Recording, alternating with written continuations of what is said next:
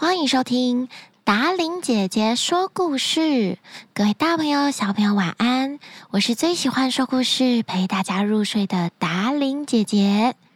今天我们要说的格林童话故事叫做《名字古怪的小矮人》，有另外一个名字叫做《侏儒妖》。本故事搜集至网络世界，由达伶姐姐改编。从前，从前有一个磨坊的主人，他非常的贫穷，但是他有一个很漂亮的女儿。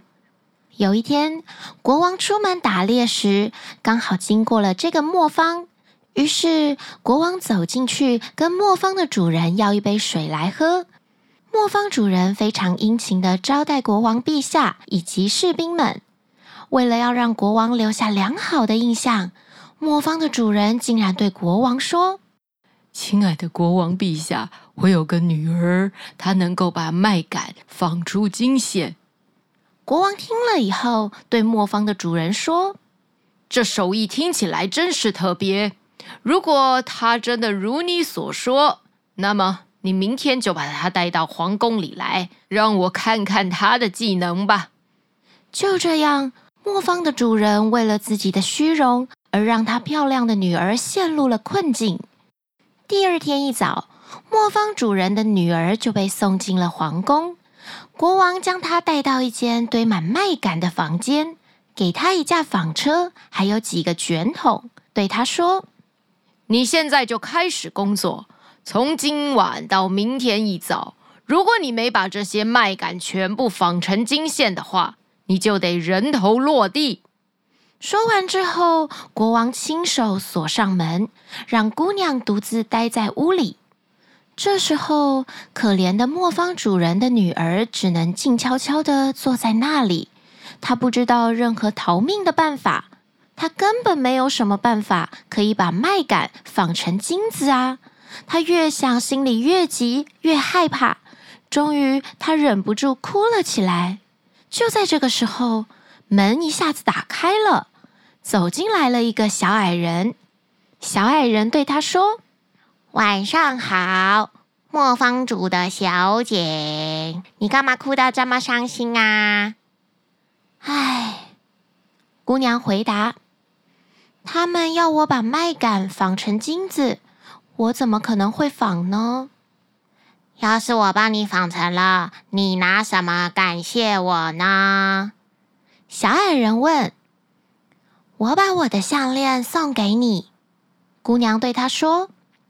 小矮人接过项链，坐到纺车的前面，咯咯咔咔，咯咯咔咔，咯咯咔咔，咯咯咔咔。就这样，不到一会儿的时间，沙桶上便缠满了金线。接着，小矮人又换上了另外一个筒子，再一次咯咯咔咔，咯咯咔咔，咯咯咔咔，咯咯咔咔。就这样，第二个沙桶也绕好了金线。小矮人一直做到天亮，满屋的麦秆全部都被他纺完了，所有的沙桶上面全部绕满了金线。太阳刚刚升起来，国王就跨进屋里。他一看到许多的金线，真的是又开心又惊讶。可是国王更加的贪心了。这一次，他要求把小女儿关到一间更大更大的房子里，屋里装满了麦秆。国王要求小女儿在一夜之间把麦秆全部纺完。如果她还想活命的话，姑娘不知如何是好，她又哭了起来。这时，房门再次被打开了，小矮人又出现在姑娘的眼前。他对她说：“要是我帮你纺成了，你拿什么感谢我呢？”小矮人问：“我给你我手上的这枚戒指。”小姑娘回答小矮人。小矮人收下了戒指，又开始了：“咯咯咔咔，咯咯咔咔，咯咯咔咔，咯咯咔，咯咯咔咔，咯咯咔咔，咯咯咔咔，咯咯咔。”第二天早晨，小矮人把所有的麦秆全部纺成了亮晶晶的金线。国王一开门，看到这个情况，高兴的要命。可是贪心的国王还是不满足。他命令把磨坊主的女儿再带到一间更大更大的屋子里，里面装满了麦秆。国王对磨坊主的女儿说：“这房间里的麦秆，你必须今晚就把它放好。要是你完成了，我就决定娶你当我的皇后。”尽管姑娘只是磨坊主的女儿，但是国王心想：这么厉害的技能，在全世界他都找不到啊！于是国王说完就离开了。等到大房间里剩下小姑娘一个人时，那位小矮人又再次出现，对小姑娘说：“要是我帮你纺成了，你拿什么感谢我呢？”我再也没有什么东西可以送给你了，小姑娘回答。那么你就得答应我，等你成为皇后之后，把你生的第一个孩子送给我。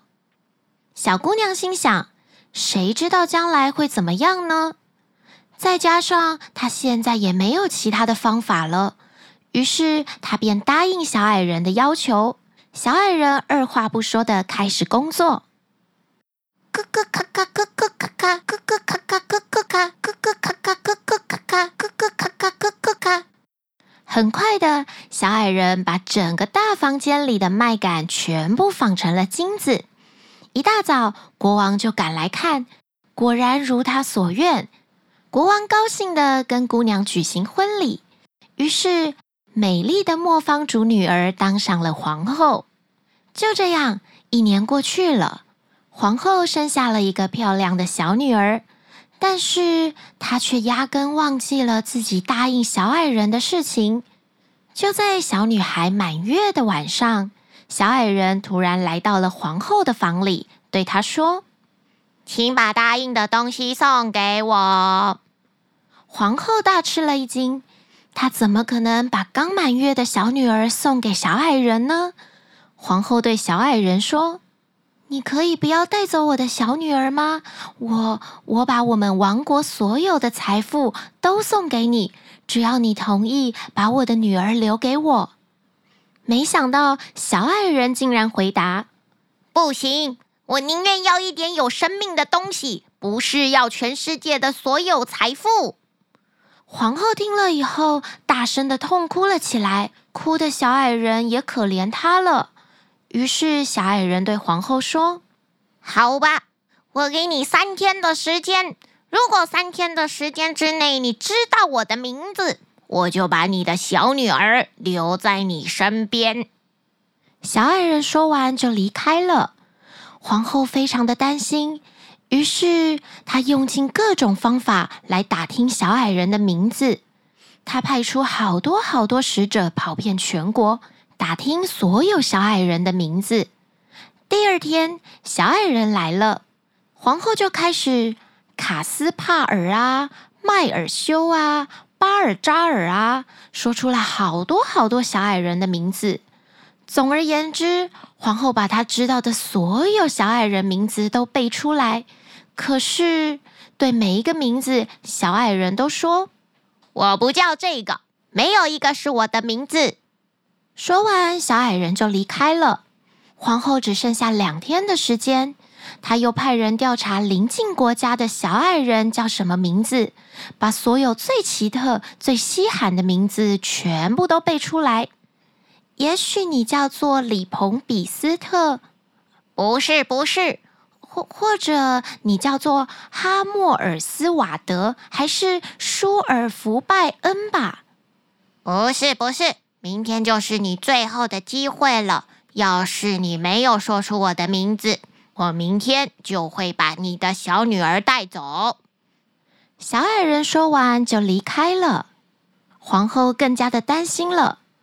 不过，就在这个晚上，有一位使者回来报告：我再也没有找到任何新的小矮人姓名，只不过。当我走进一座高山，绕过森林的一角时，我听到狐狸和小兔相互道晚安，然后发现一座小房子，房子前面燃着一堆火，一个可笑极了的小矮人围着火，用一只脚蹦过来跳过去。他嘴里说着：“今儿个我烤饼，明儿个我酿酒，再过一天之后，孩子就归我所有。”咚咚咚咚咚咚，咚咚咚咚咚咚，没有人知道我叫做龙佩尔斯迪呃七。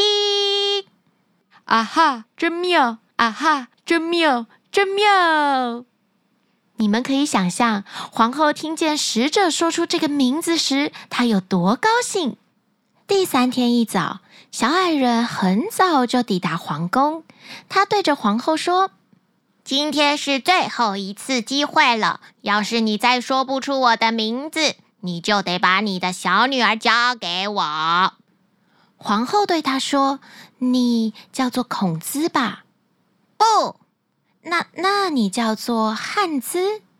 不是，该不会你叫做龙佩尔施迪尔钦？皇后笑笑的讲出了这个名字，肯定是魔鬼告诉你的。小矮人一听到皇后念出了他的名字，他大发脾气，然后他就骑着一只大汤匙离开了。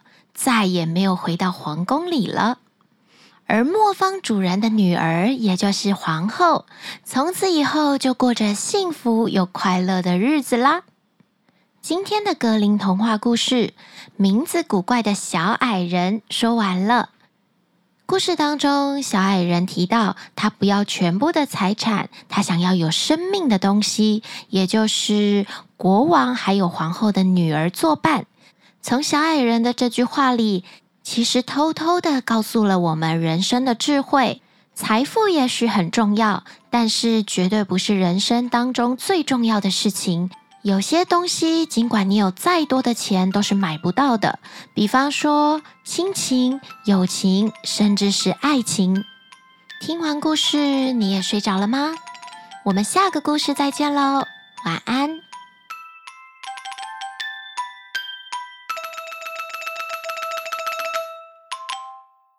他命令，他命令，他命令人，他命令，他命令把魔更大更大的屋子，屋子，屋子。